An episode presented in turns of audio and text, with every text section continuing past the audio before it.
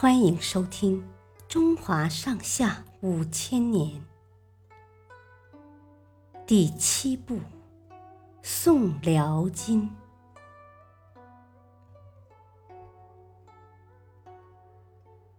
宗泽联兵抗金，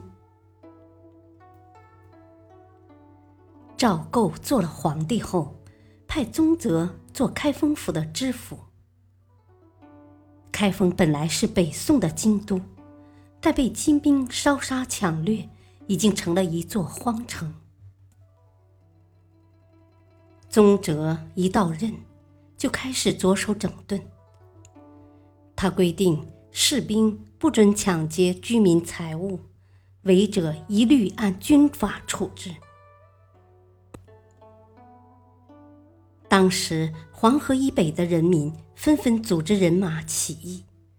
宗泽到开封之后，便联络起义军，各地的起义军都十分愿意接受宗泽的指挥。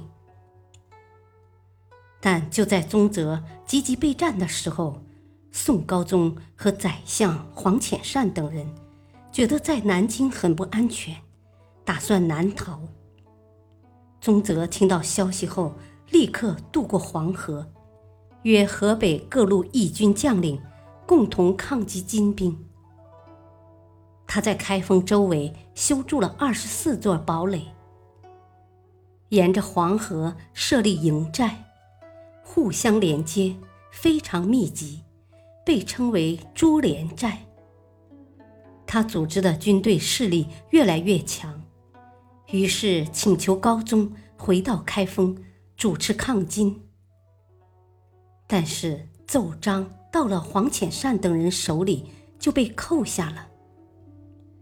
没多久，金太宗派大将兀竹进攻开封，宗泽和几路人马多面夹击，把兀竹打得狼狈而逃。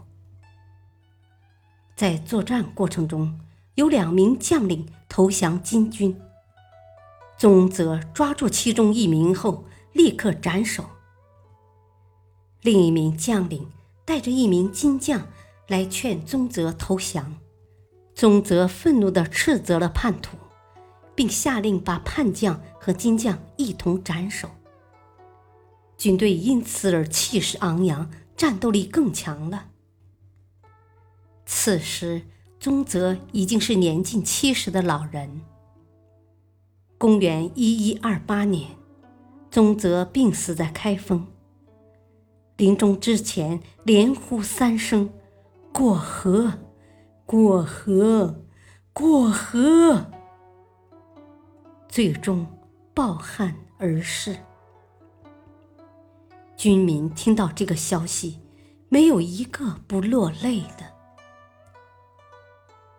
谢谢收听，再会。